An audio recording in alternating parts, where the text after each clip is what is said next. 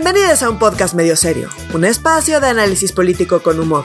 Yo soy Nuria Valenzuela. Yo soy Renato Guillén. Y yo soy Oscar Mendoza. Comenzamos. Hoy vamos a hablar de cómo las verdades históricas de Peña Nieto y AMLO se parecen mucho, de los primeros pasos hacia las encuestas estatales para definir candidaturas de Morena y de cómo un policía es el vínculo entre ambos temas. Ya son muchos de vus, ¿no? O sea, ya es mucho de vu entre la estrategia militarista de Calderón y Andrés Manuel, que no entiendo por qué los fans de cada uno se odian. Si pues así que diga suya, eh, qué distinto, qué manera tan distinta de abordar el problema. Pues no, no. Ahora las verdades históricas de un lado y del otro, ¿no? Eh, eh, no exactamente, ¿cómo decirlo? Está muy raro que dos verdades históricas post-GIEI se parezcan tanto, como que no lo esperaría que fuera tan, digo, sí lo esperaría, pues estoy mamando, pero pues eh, uno pensaría que no se parecerían tanto, pero se parecen un chingo. Sí, y lo justo para poner contexto, esta semana, el, lunes, eh, el lunes entregó como el segundo informe de este, de este gobierno sobre la nueva verdad histórica, que ya no se llama verdad histórica, es narrativa, este, es la narrativa sobre lo sucedido en Ayotzinapa. La, verdad verdadera. Ajá, la verdad verdadera, pero la realidad es que retoma mucho de los, de los elementos de la mal llamada verdad histórica que construyó el ex procurador este, Murillo Caramco y está en el bote. Y los padres de los normalistas pues están muy molestos por, por este nuevo informe porque acusan que de manera criminal el gobierno se, se niega a entregar información que tiene que ver con el paradero de los 43, en específico con comunicaciones que supuestamente existen dentro del ejército y que están en el otro informe del, del grupo especializado, pero que en este no están y que se reitera de nuevo desde la, desde la vocera oficial del ejército y de la marina llamada Rosa Isela y también mal llamada Secretaría de Seguridad Ciudadana, eh, que fue esta semana literal a leerles un comunicado a los padres de los normalistas de Ayotzinapa a decir que pues esa información que ellos solicitan al ejército, el ejército no la tiene y que esas comunicaciones no existen, pues a lo cual, eh, a lo cual los padres de los normalistas pues se levantan de la mesa y están sumamente molestos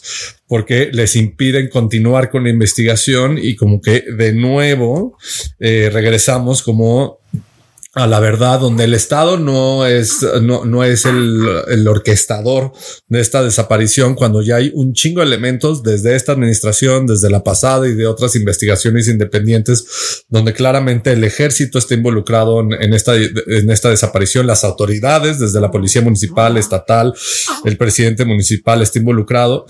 Y aunque no fue orquestado todo, o sea, desde el Estado, el Estado sí intervino en esta desaparición, ¿no? Y eso es como parte de del enojo de, los, de los familiares de los normalistas, que no se reconoce la participación del ejército y el rol que tuvieron y que las comunicaciones que se han filtrado y en específico, no sé si recuerdan las comunicaciones que se filtraron entre Guerreros Unidos en, WhatsApp, este, que se filtraron en Chicago. No sé si, ya, ya, les llegó el flashback de esto y donde claramente se pedía, se pedía cómo iba, iba, a suceder esa desaparición, ¿no? Y, y cómo se dividió en distintos, en distintos grupos a eh, los 43 para que pudieran ser desaparecidos. Y justo lo que quieren los familiares de los normalistas es que el ejército suelte estas comunicaciones y otras que hay internamente que les permitirían saber el paradero de los 43. Pero el problema es que ya la verdad está tan sucia y tan empolvada y, y tan manoseada y tan torturada y tan violada de debido proceso que es difícil poder construir una narrativa, una verdad que a todos nos deje tranquilos y tranquilas, porque pues ese es el problema de, de este tipo de procesos, ¿no? Y por otro lado, eh, desde el lado del gobierno, por ejemplo, Encina sale a decir que en realidad, o sea, como hay pocos nuevos avances desde el lado del gobierno, porque el Poder Judicial es el encargado de detener como los avances en esto, pero el Poder Judicial, pues puede ser que hay unas cosas que la cague, pero les aseguro que lo que ellos llaman como el Poder Judicial Nos está deteniendo a continuar a construir esta nueva narrativa, esta nueva verdad o tener a la gente en el bote, pues en realidad tiene que ver con violaciones al debido proceso o que las carpetas de investigación están mal armadas desde la Fiscalía General de la República. Eso se los puedo casi asegurar que 90% de los casos que están sucediendo tienen que ver por errores de la, de la Fiscalía General de la República y no por temas de temas de corrupción o que están poniendo trabas en el Poder Judicial. El Poder Judicial camina lentísimo. Ok. Y también un poco creando todavía esta narrativa de el Poder Judicial es malo. ¿no? Como de pronto Norma Piña llegó con su rayo láser, la ministra Pineapple Express llegó con su rayo láser y liberó a un chingo de delincuentes y le quitó, le mantuvo el fuero a, este Auriel Carmona, ¿no? De, de, del fiscal de Morelos, ¿no? Creo que también abona eso un poco, o sea, también están jalando agua para ese molino. A mí me llamó la atención, eh, dijo Andrés Manuel ayer en la mañana, este, nosotros independientemente de si nos creen o no nos creen, los padres de los estudiantes de Yotzinapa, vamos a seguir porque es un asunto que tiene que ver también con nuestras convicciones y con nuestra conciencia. Como dándole un poquito más importancia a dichas convicciones, ¿sabes? Como de a mí me, no me importa lo que digan literalmente los familiares de las víctimas. Lo importante es que yo soy bueno y yo soy chido y yo solito lo voy a resolver. También hay parte de eso ahora en esta, en esta como resaca de, o sea, resaca de cruda, pues, en este, de este, de este tema que estamos, estamos teniendo, creo. Totalmente de acuerdo. Y, eh, o sea, como no pierden como momento para, o sea, echarle la bolita al Poder Judicial. Y lo que me sigue impresionando es por cuándo le vamos a empezar a echar la bolita también a las fiscalías, que les aseguro que el origen del problema en un 80%, 90% de los casos me atrevo a decir que está en, o sea, en la capacidad de las fiscalías de armar buenas carpetas de investigación, de contar buenas historias, de juntar las pruebas, de los errores que comete la policía de investigación que depende de, las, de la Fiscalía General de la República sobre, sobre cómo se está violando el debido proceso desde las mismas, o sea, desde la misma policía de investigación o desde los peritos que están mal, los peritajes que están mal hechos, o sea, sí tenemos un problema técnico grave, pero es mucho más fácil echarle la bolita y decir los malos, malos, malísimos, se llama el Poder Judicial y evitamos tener una discusión de fondo y que le hemos traído, yo creo, durante tres años en medio serio. O sea, como sí, sí hay problemas graves en el Poder Judicial. No estamos diciendo que no existen problemas en el Poder Judicial. Pero cuando hablamos de procesos, les aseguro que la mayor parte de los problemas graves están del lado de la fiscalía, no están del lado del poder judicial. Entonces, sí me molesta mucho el cómo se oculta esto y como siempre hay unos malos y los malos nunca vamos a ser nosotros. Sí, y creo que eso es parte del problema en varios sentidos, ¿no? O sea, esto que dices de lo del Poder Judicial y las fiscalías, creo que se aprovechan mucho de que, em, a menos de que la gente haya estado directamente involucrada en, en alguna denuncia o en algún caso que se esté investigando, me parece que la gente no, tampoco tiene mucha claridad sobre qué es la fiscalía, qué es el Poder Judicial y cómo, cómo opera el sistema, el sistema de justicia, ¿no? O sea, es complicado y escuchan fiscalía y fiscalía suena como algo que, que pues quién sabe qué hace y pues que hace mal su trabajo, ¿no? O sea, es como que lo que solemos escuchar. Y como se junta con este discurso del Poder Judicial hace mal su trabajo, como que pues seguramente mucha gente debe pensar que son medio lo mismo. Y creo que pues medio se agarran de eso para achacarle todo al Poder Judicial, pues siendo que definitivamente no son lo mismo, ¿no? Entonces, como que eso por un lado. Y por otro lado, pues sí está este tema de de, de, qué pasa con las investigaciones y de qué encuentran, sobre todo en casos como el de Ayotzinapa, ¿no? O sea, como que hay muchos casos que en efecto se llevan a cabo muy mal, que las fiscalías no hacen su trabajo, que las fiscalías, o sea, están rebasadas y además cuando sí hacen hacen algo, lo hacen mal, ¿no? O sea, como que hay muchísimos problemas ahí, pero también está, por otro lado, ¿qué pasa con estas investigaciones? ¿No? O sea, creo que sí, ahorita que estamos viendo lo de Ayotzinapa y es un muy mal timing porque más sí lo utilizaron políticamente. Ahorita eh, López Obrador está diciendo que no hay que usar eh, políticamente Ayotzinapa cuando él fue el primero en utilizar políticamente Ayotzinapa, ¿no? O sea, vemos todas las fotos y, y Fue importantísimo para llegar a la presidencia. De hecho, la primera reunión que tuvo después de ser presidente electo Fue con los, fue con los normalistas. No, y de las primeras cosas que dijo es que iban a abrir un, una investigación especial y que iban a, y que él iba a encontrar a los normalistas, ¿no? Entonces ahorita escucharlo, pues recular de esta manera es porque pues se está dando cuenta que, a ver, o sea, tenemos mucha información sobre Ayotzinapa y no terminamos de hilar exactamente qué pasó. Y si lo que sí sabemos es que esos huecos, pues tienen que ver con el ejército.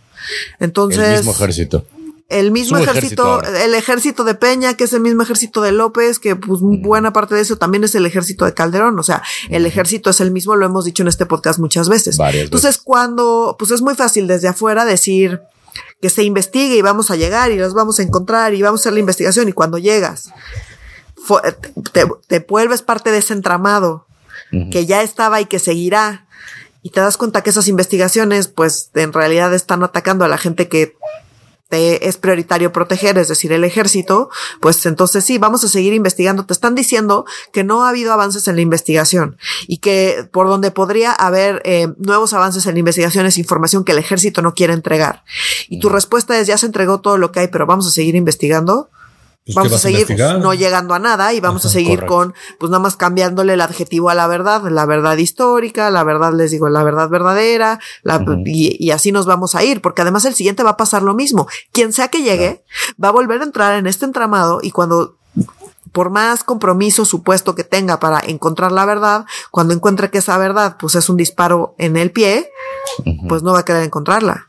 Y es un, círculo vicioso. del ejército. Sí, sí, totalmente. O sea, el, disparo en el pie es con el ejército, porque el ejército es el mismo.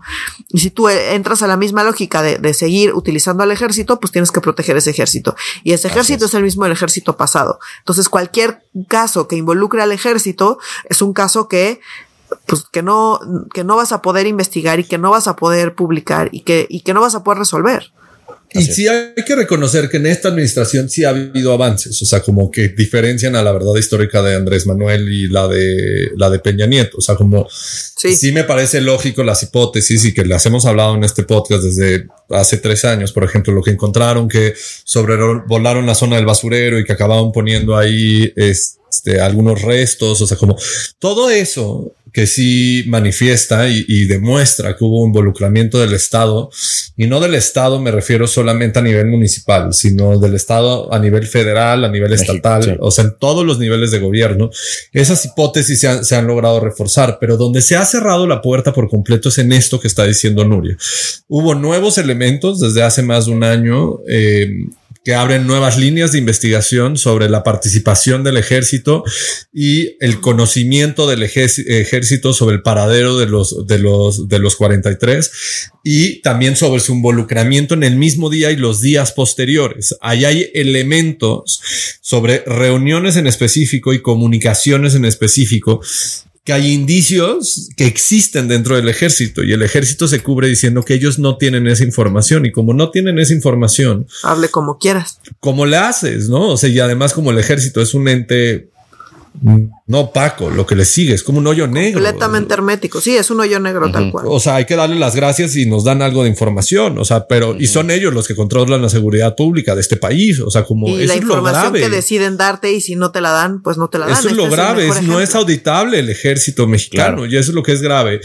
Y por eso es horrible decir, o sea, como si reconocemos que hay diferencias entre la narrativa y la verdad histórica. Claro que sí hay diferencias. Ha habido más avances y e hipótesis que parecen lógicas en este gobierno, definitivamente sí, pero para llegar hasta donde los padres exigen, que me parece lógico, es como existen estas pruebas, den una información y a partir de ahí que se abran nuevas líneas de investigación, es donde ya se les puso un alto total. Y entonces, como le pones un alto total, ahora los malos no son el ejército, es el poder judicial. Así es. Sí, no, el ejército no es malo. Es, es este, es pueblo uniformado.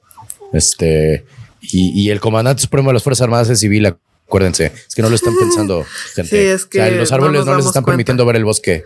Por eso sabemos que no hay más información, porque ya se los pide el jefe y, entonces, pues sí, pues si se los pide el jefe y no lo dan es porque no existe. y ya sabes que el ejército prácticamente no es conocido por una eh, analidad completa de documentar cada paso y cada este hecho que se da, pues, o sea, de que si existen transcripciones, pero no existe el archivo original. O sea, No, no, no. Lo podría entender de una firma de abogados, incluso me parecería chafa, ¿sabes? Pero pues del ejército no, no, no. Como diablos eh, esperan ese tipo de, más bien, ¿cómo, con qué cinismo se nos da ese tipo de, de, de respuesta, sabes? Como de, ahora sí que diría que piensan que nos chupamos el dedo, pero ni siquiera necesitan pensarlo, ¿no? Nos tratan como si nos chupáramos el dedo porque saben que pueden hacerlo de manera completamente impune. Y bueno, ya, o sea, como para eh, como empezar a cerrar este tema, por eso también creo que es tan insultante la respuesta del, sec- del secretario de Sedena, ¿no? A decir, pues, nosotros ya les dimos la información, pero pues si quieren saber qué pasó, pues pregúntale al delincuente. Ese güey sí sabe. Y las fiscalías, ¿no? O sea, como de, ¿qué es esa respuesta? Yo estoy de acuerdo, o sea, como ni me caga que la conversación no exista de las fiscalías, o sea, como en el sexenio pasado era como fiscalías desde cero y todo este movimiento de la sociedad civil porque existieran, existieran fiscales impolutos, este, fiscales 100% y fiscalías 100% autónomas, como si la autonomía por sí mismo corrigiera los procesos, ¿no? O sea, y, y los errores dentro de las fiscalías. Y en esta, en este sexenio es como, pues ya existen esas mal llamadas fiscalías que ni son autónomas, pero pues en realidad dependen un chingo de nosotros y ellas nunca tienen el pedo. Nunca ha estado en la narrativa de este sexenio y que sí me molesta mucho los errores de la fiscalía.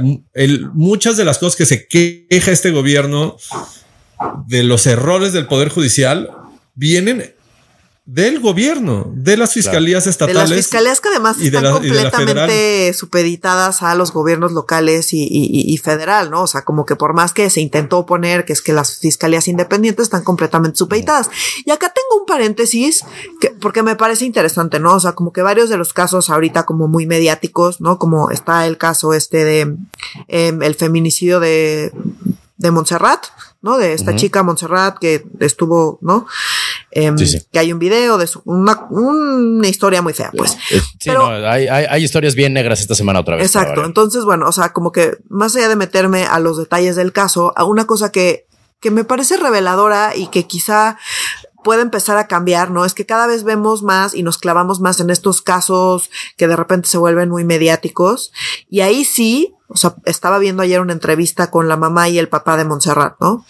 Y ellos no se cansaron de hablar de la fiscalía, De lo mal que lo hacía. de lo mal que lo hacían, o evidentemente Claro. no bien, ¿no? O sea, Sí. entonces pues es que fuimos Pero da una contexto vez de, quién es. Montserrat. O sea, como. es Montserrat que es, una, es, es una víctima de feminicidio que estuvo eh, eh, alejada de su familia, aparentemente como que su pareja la tenía ahí medio secuestrada en su casa, ¿no? En la Ciudad de Aquí México, en la en un Ciudad de departamento, México, en, en un departamento, sí. exacto. Órale. Entonces, eh, pues estuvo ahí, los papás se fueron a quejar a la, a la fiscalía para pues intentar recuperarla, los vecinos del edificio se quejaban con la fiscalía de que había gritos y que pues era evidente que estaban ahí cometiendo actos de violencia y la fiscalía nunca hizo nada. Es más, el... em, el- la, la pareja esta tuvo una pareja previa que logró escapar y que también fue a denunciar a, a esta persona, ¿no? O sea, como que Ah, órale. y la fiscalía no hizo nada. O sea, entonces esta empieza a ver esta narrativa otra vez de casos específicos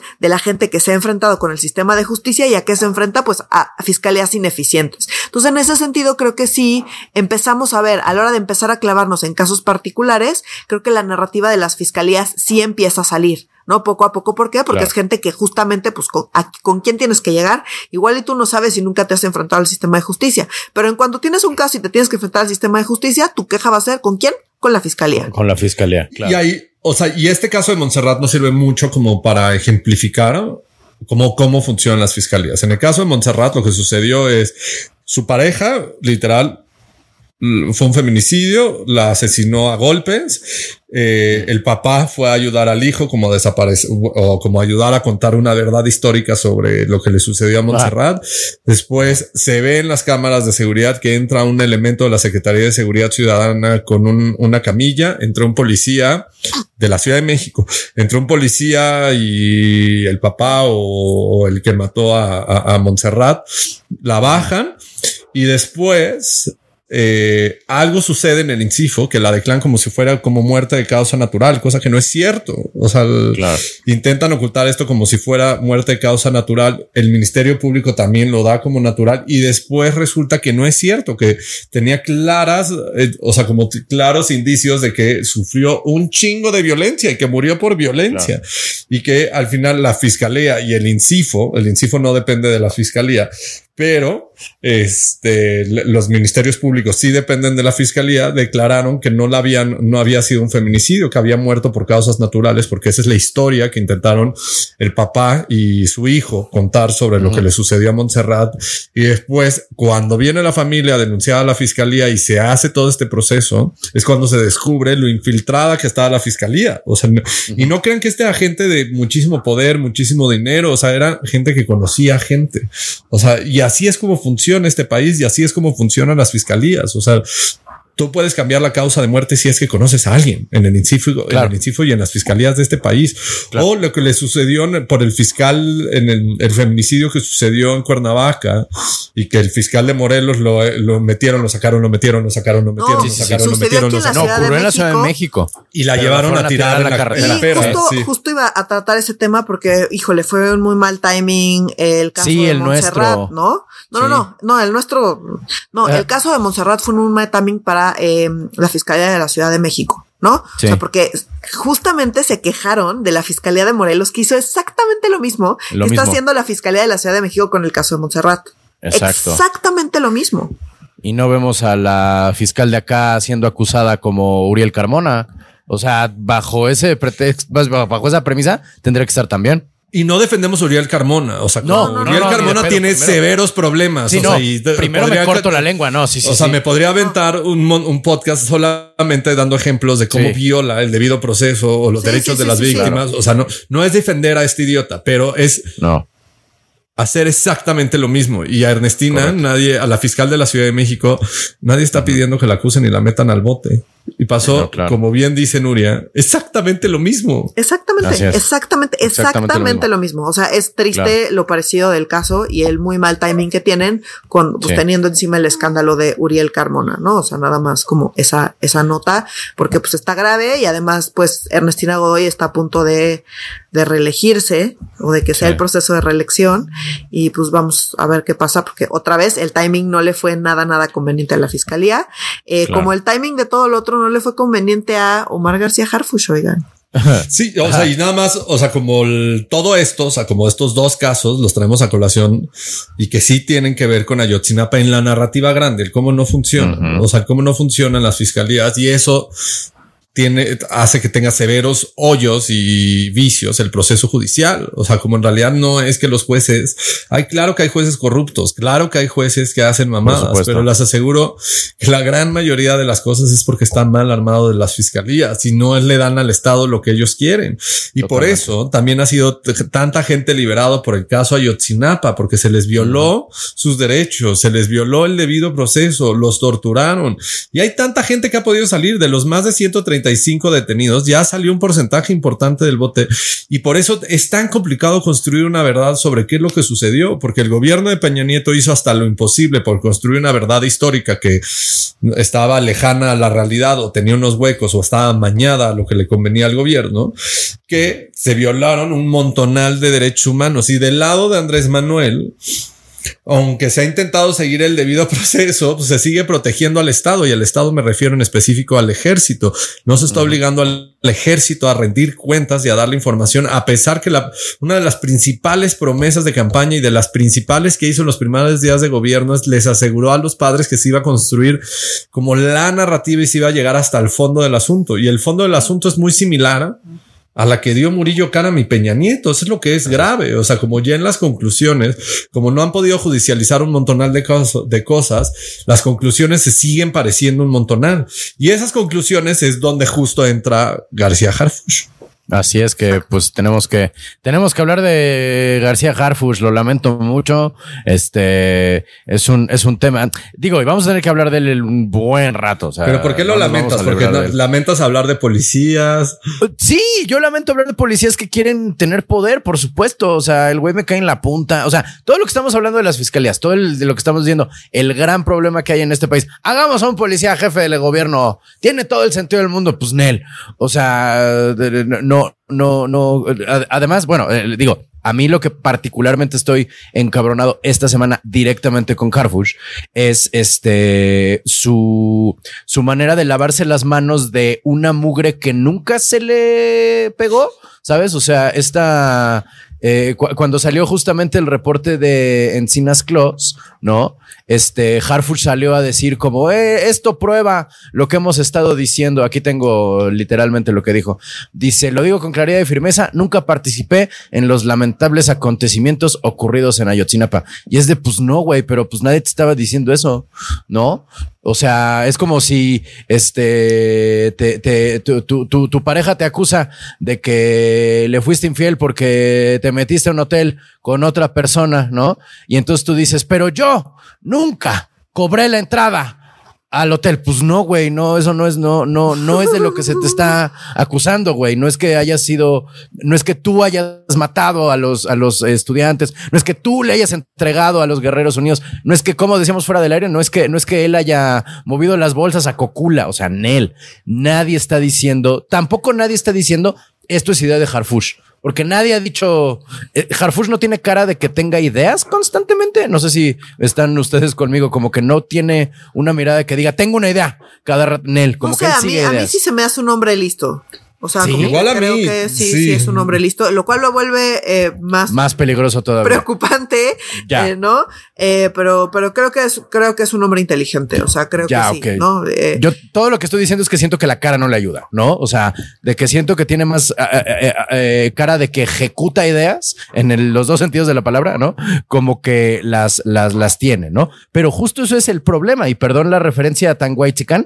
El problema con Harfush no es que él haya entendido a los, a los, a los normalistas él mismo, sino que él estuvo in the room where it happened cuando se creó la verdad histórica, como dirían en Hamilton. Además, a ver, o sea, nadie está acusando a Murillo Karam, que está en la cárcel, de que él levantó, ¿no? O llevó las bolsas. O sea, no lo están acusando de eso. Nadie está pensando que fue, que fue Murillo Karam quien, eh, quien directamente se encargó de eso. Y que quizás es uno de los problemas con hablar de esto de que fue el Estado, ¿no? Porque a qué se refieren con fue el Estado? El Estado son muchas cosas.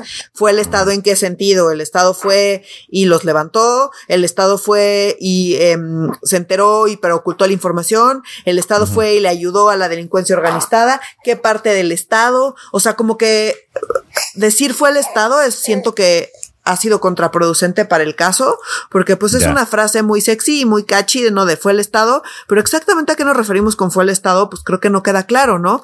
¿Fue el Estado en qué sentido? ¿Qué parte? Hay muchos, hay muchos niveles y muchos tipos de responsabilidad en un caso tan complejo. Entonces decir nada más fue el Estado, pues creo que justo le resta complejidad al análisis del asunto, a la discusión y a poder verdaderamente entender qué fue lo que pasó y cuál fue el involucramiento específico de cada parte del Estado y de la delincuencia y de, y de todo, ¿no? No es lo mismo el Estado, eh, el gobierno estatal que el gobierno federal, no es lo mismo la policía que el ejército, o sea, como que no es lo mismo.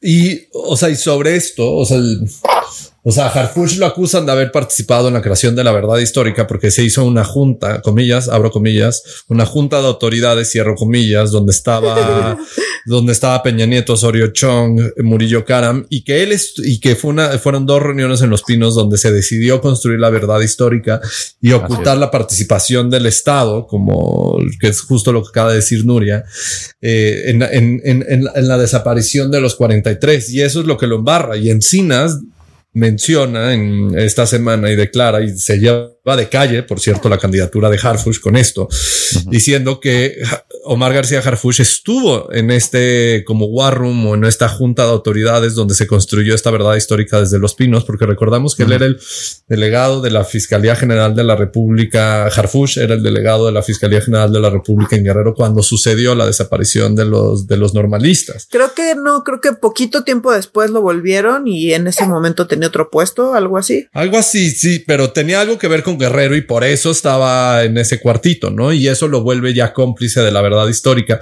Pero estuvo involucrado, por lo que tengo entendido, estuvo involucrado como muy poco en, en, esta investigación, en el caso, porque fue reasignado rápidamente a otro lado, ¿no? Entonces, Michoacán.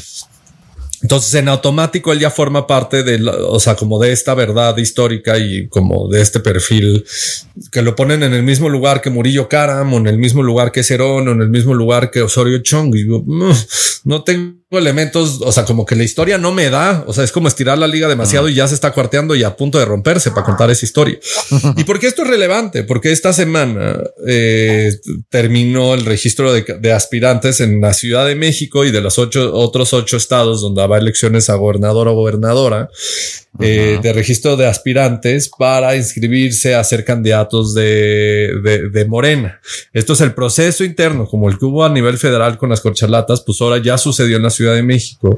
Y en la Ciudad de México, quienes se inscribieron, se inscribieron 14 perfiles en totales, pero en realidad destacan, destacan cinco perfiles. Uno es Clara Brugada, que es la alcaldesa de Iztapalapa, que tenía, que era como la puntera. El segundo lugar está Omar García Harfush, que lo que se dice es que incluyeron a Harfush porque es, jala el voto de la oposición, o sea, pulveriza por completo a, la alianza opositora y asegura que, no Morena nada la alianza opositora. No, sí, ya sin Sochi lo decíamos de hace dos semanas, o sea, como ya sin Sochi la alianza opositora en la Ciudad de México, ¿qué es? ¿Es Sandra Cuevas? ¿Es Lía Limón?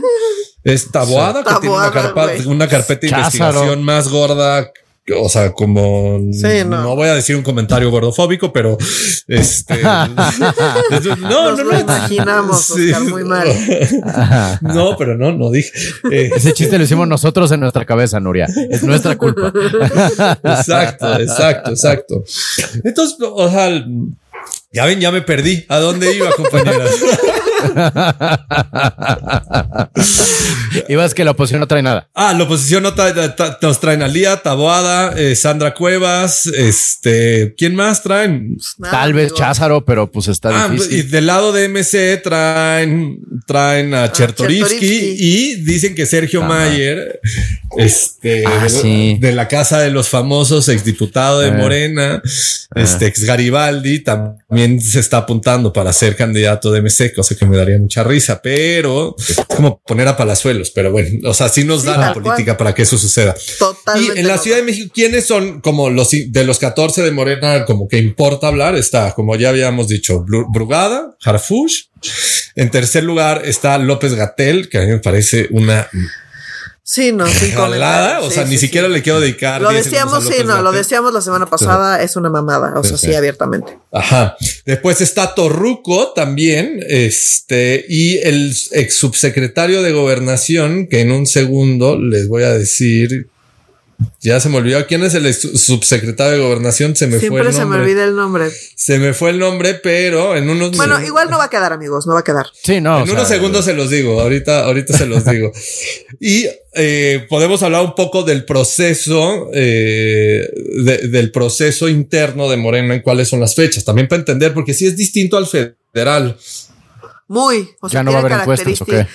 No, sí va a haber encuestas, pero van a, uno, va a ser el proceso un poco más opaco y, ¿Más? o sea, sí, porque acuérdate que aquí se supone que hubo encuestas y sacaron el resultado de las encuestas y Ricardo Peralta, perdón, perdón, perdón. Ah, ya, ya Ricardo Peralta, sí. Y ese fue. Entonces ahorita se están dando un mes como medio de opacidad rara, como pues para hacer sus grillas, yo creo, ¿no? Porque ya, se registraron, ya se cerraron el registro, ya quien se registró se registró y quien no se registró no se registró.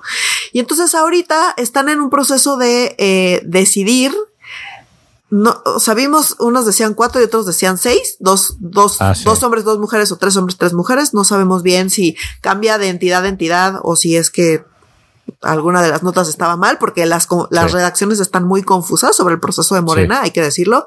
Pero bueno, el asunto está en que se registraron. Después de ahí hacen un filtrado de quienes pasan a la siguiente etapa a partir de pues criterios internos. Y de ahí pues se supone que van a quedar con cuatro personas en cada entidad o seis, dependiendo de la nota que leas en cada entidad. Y esas personas son las que se van al, a tres encuestas, pero pues supongo que hasta, hasta noviembre porque tienen hasta el 30 de octubre para sacar este listado final. ¿A partir de qué? Pues de los criterios internos en los estatutos de Morena, unas cosas así, o sea, como que no sabemos y no van a publicar nada hasta finales de octubre. Entonces, pues de qué dependerá, pues seguramente de sus grillas. En ese sentido, ¿quién esperamos que queden esas cuatro personas que se ven a la encuesta? En la Ciudad de México en particular, pues Clara Brugada, eh, Omar García Harfush, López Gatel y alguna otra mujer de relleno. Claro, que ya, veremos quién será. Es lo que estamos esperando. Sí. Pues sí.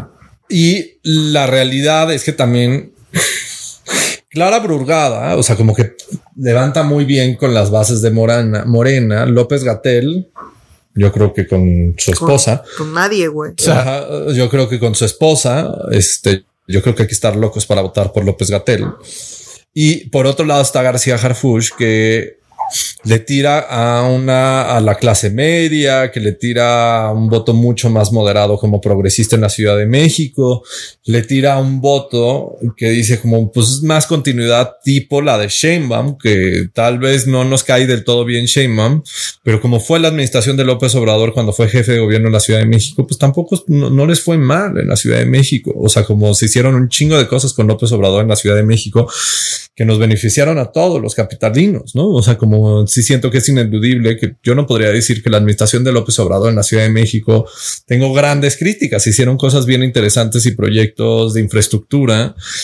O sea, que faltaron. Pero podemos decir lo mismo de la, y todavía es más, hasta más de la de Marcelo Ebrard. De la de Marcelo Ebrard de, de, de, cómo se llama, del frívolo. Ah, se me olvidó cómo se llama el frívolo. De Mancera. De Mancera. De Mancera no, no, podemos decir lo mismo. No mucho. Y pues hizo un manejo distinto de la pandemia en comparación a los restos, al resto de los estados. Es de lo más rescatable, sinceramente, el manejo de la pandemia de Claudia Sheinbaum. Hubo buenos funcionarios públicos, o sea, como a mí se me parece como muy fregón lo que se hizo en temas de datos y de transparencia en, la Ciudad de México, o sea, que eso sí fue Pepe Merino en la agencia digital. Se Movis hicieron cosas interesantes, o sea, como que yo no digo el balance es malo, malo en la Ciudad de México, tampoco no, no puedo decir eso. No, pero, pero, pero tampoco así, bueno, bueno, que tú digas, este gobierno es una cosa que hay que repetir y dónde firmo para que se repita, pues no, no. O sea, no, coincido. Pero, y Harfush no, presente esa continuidad y que, o sea, como esa continuidad que podría ser interesante. No sé si va a ser una continuidad tipo la de Mancera post Brad. Muy probablemente sí lo sea o es una continuidad más interesante, ¿no? Entonces, y que, y que, y que sí le habla bien a ese voto que le da mucho miedo Morena y que Carrefour representa un voto mucho más en el centro. Entonces también creo que es interesante eso, a pesar de la embarrada que trae ahorita Ayotzinapa y que el presidente ya pidió que por favor no lo metan en el tema de Ayotzinapa, que él no tuvo nada que ver en la construcción de la verdad histórica. Que eso es, es interesante, ¿no? Saber cómo Andrés Manuel lo defiende, porque sabemos que dentro de Morena, Harfush no es muy querido, porque pues a quien quieren, y ya lo habíamos dicho desde la semana pasada, es a Clara Brugada. Ahora, Ayotzinapa no es el único tema abierto ahí que tiene Harfush. También están los casos eh, en Estados Unidos, con todos los narcos, donde dicen que pues la negociación del narco en la Ciudad de México y demás, pues es se dio con, es directo con García Harfush. Entonces, tiene vínculos con García Luna, tiene vínculos con Ayotzinapa, tiene vínculos con los casos que están ahorita abiertos en Estados Unidos sobre eh, pues negociaciones con el narco en la Ciudad de México. O sea, como se que. Se inscribió a Morena hace tres segundos. O sea, tampoco es como que sea un compañero de larga lucha, un este, un que estuvo ahí, no sé, en la, en la, en la marcha, en la, en el plantón de reforma. O sea, no, fue un media. y bueno, un, pero pon tú que eso es lo que están buscando. ¿No? O sea, porque lo que quieren es, como bien dice Oscar, pues eh, ser, resultar una opción atractiva para gente que no necesariamente es morenista y para las clases medias y para gente que está buscando como perfiles distintos a, a una morenista, ¿no? Como Clara Brugada, que es como más, pues, de hueso con morenista de hueso colorado, ¿no? Si quieres apelar ajá, a, a, un votante como un poco más abierto y flexible, pues quizá sea un mejor perfil. No más que es un mejor perfil, pero con todos estos vínculos y cosas que le pueden explotar, pues vamos a ver qué pasa porque, insisto, pues faltan muchos meses para la elección. Esa es una. Y, y la otra es, ¿eso cómo le va a afectar a Claudia Sheinbaum, porque es el candidato de Claudia Sheinbaum. Entonces, que el candidato de Claudia Sheinbaum tenga todos estos negativos o estos potenciales escándalos que le pueden estallar en la cara, ¿cómo se va a reflejar eso en Claudia Sheinbaum? Es algo que también pues tendremos que ver y vamos a ver eso cómo opera, porque pues si la oposición se pone lista que no está donde estoy esperando que lo haga, porque pues, no, se les da, pues, pero pues por ahí podrían ver, haber golpes bastante, bastante fuertes. Se va a poner interesante tanto chingadas o al respecto aquí. no, no estamos, o sea, creo que deberíamos hacer un ejercicio para ahora que va a iniciar octubre de, pues hablar, o sea, de la, de las otras ocho, de los otros ocho estados que no estamos hablando de quiénes son los contendientes, tanto de Morena como de la oposición. De la oposición nada más me faltó decir en, en, la alianza opositora está Kenia López Rabadán, que también no le veo, o sea, como que... ¿Para la Ciudad de México? Sí, que emociona. Órale. Y a sus sí, hijos. Sí, no, me este entero ahora. Órale. Sí, o sea, como sí siento que está complicado, la, oposición ya dejó de existir de nuevo en la Ciudad de México, entonces sí siento que deberíamos hacer un ejercicio de los otros ocho estados para irlos dividiendo en las próximas dos semanas porque sí está muy centrista este análisis y lo reconocemos el pues día de hoy, queridos por escuchar. Pero eh, haremos un esfuerzo para las siguientes semanas también traer un poco de jiribilla de los demás estados, porque merecen la pena analizarlo y porque al día de hoy solamente en Morena para estas ocho contiendas se han registrado más de 130 perfiles para, las nueve contiendas en, total, en totales. Entonces de Morena nos va a dar mucho de qué hablar, pero también de las alianzas opositoras. O sea, o sea, la alianza opositora no está deshecha en el norte del país y hay unos perfiles que son interesantes. Eh, también en el sureste del país hay por ahí, hay varias sorpresas que vale, vale la pena hablar, en especial en Veracruz, en Yucatán. O sea, como nos va a, nos va a dar de qué hablar, les aseguramos, queridos por, escuchas, que no nos vamos a quedar solo en la Ciudad de México. Hoy iniciamos porque pues está muy vinculado a Yotzinapa, el tema principal, eh, con la Ciudad de México por Omar García Harfush. Entonces le seguiremos dando a este tema. Oigan, y rápidamente, otra discusión que no hay que soltar, nada más, o sea, muy rápidamente, insisto, es el tema del presupuesto. Sí, ah, los, golpes internos, exactamente, dentro, dentro de, de, Morena, ¿no? Porque los marcelistas andan, bueno, están diciendo que no, que ellos lo único que están intentando hacer es presentar mejorías y unas propuestas como para mejorar y porque pues están, les importa mucho su país, pero básicamente están amagando con, eh, pues mover, no, no aprobar el presupuesto de egresos, porque recordemos que se necesita mayoría simple en la Cámara de Diputados.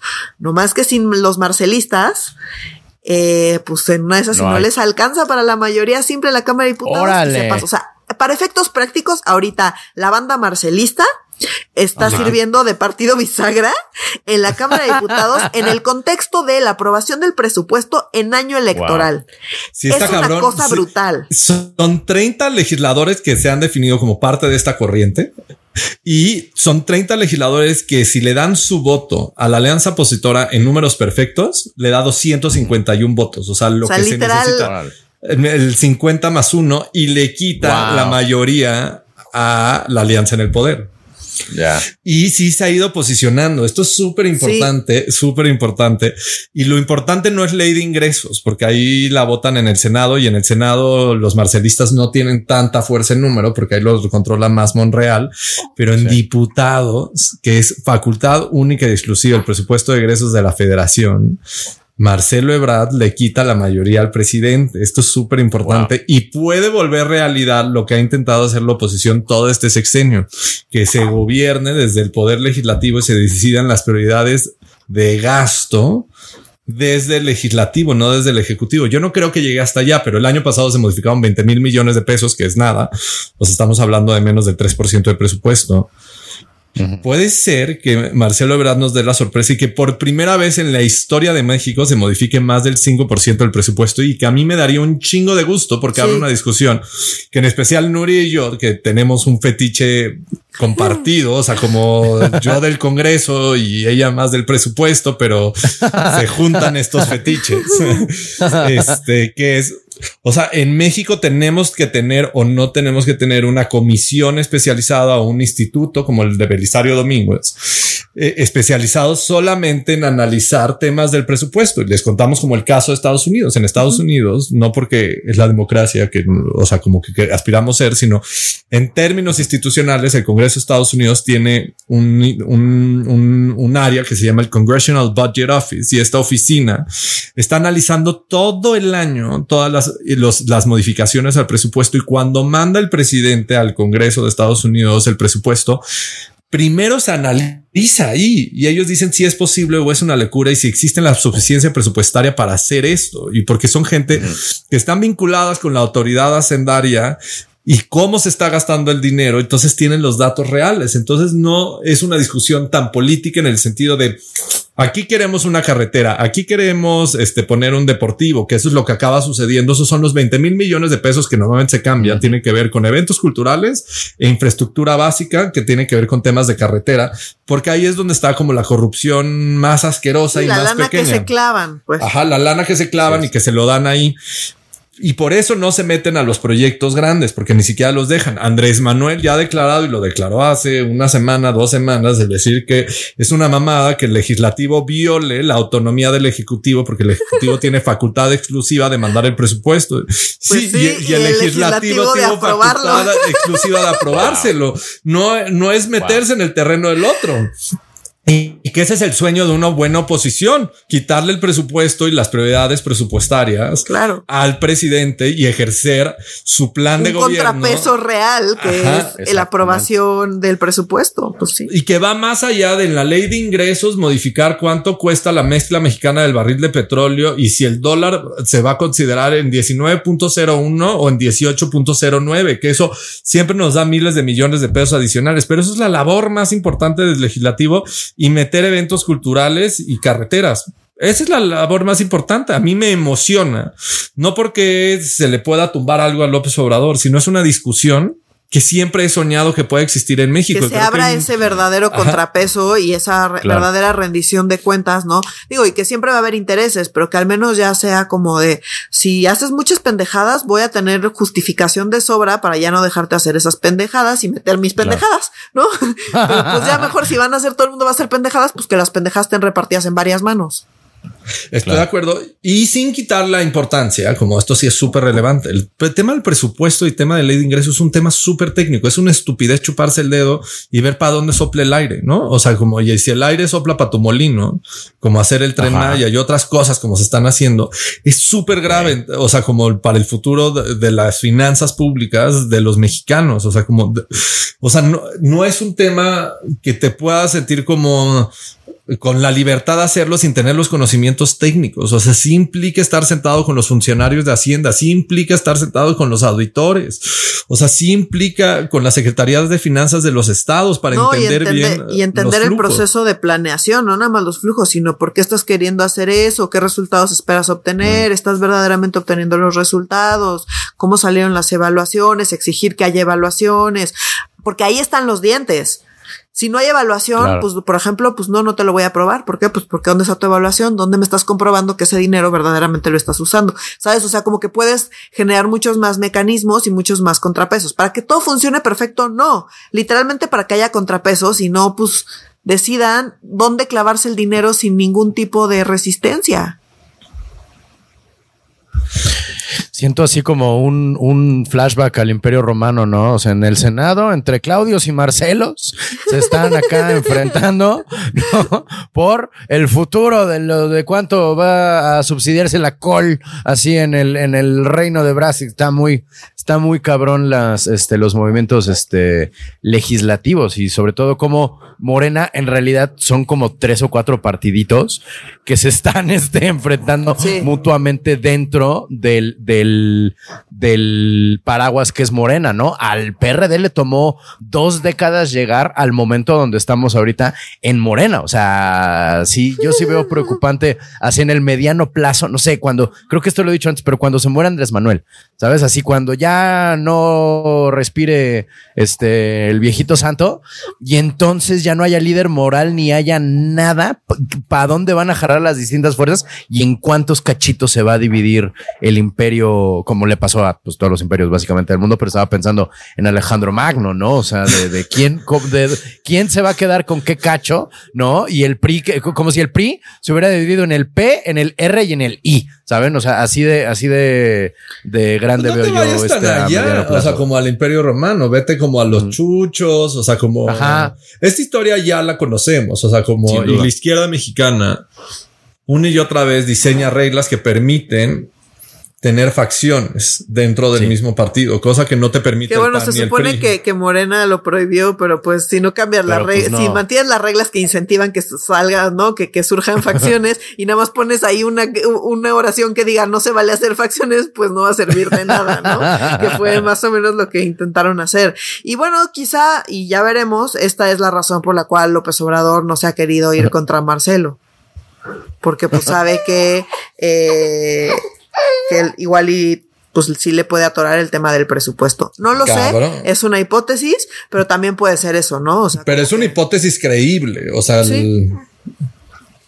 como las de como las de las comunicaciones que no quieren dar, o, sea, es así de creíble. Entonces, bueno, pues ya veremos. Igual y no es que le ayude con la elección de Claudia Sheinbaum, igual y nada más es que, que no le trabe el presupuesto. De acuerdo. ¿No? Ya veremos en, en un corto y mediano plazo, mi gente. Este, pues esta semana estuvo corta de temas, pero intensa de profundidades, la neta. O sea, como sí, me, es que sí, digo, como güey, neta, ya son nueve años de Ayotzinapa, está cabrón, ¿no? El, el, el, el, cuánto cambian las cosas y cuánto permanecen iguales al mismo tiempo, como decían los franceses, mi gente. Entonces, pues aquí nos escucharemos, si nos lo permite el, el sistema capitalista y Omar García Garfush. Este, eh, por favor, manténganse en contacto con nosotros y entre ustedes a través de nuestras redes sociales que son. En Instagram estamos como arroba medio serio, en... Eh, en Facebook estamos como Facebook Diagonal Medio Serio MX. Y en X o Twitter, que ya no me van a aplicar, porque acabando el podcast de hace dos semanas puse x.com y sí me lleva a Twitter. Este, y es su dead name, Twitter, ajá. Sí, medio y en bajo serio. Muchísimas gracias, mi gente. Nos escuchamos la próxima semana para Medio Serio. Yo soy Renato Guillén. Yo soy Nuria Valenzuela. Y yo soy Oscar Mendoza. Adiós.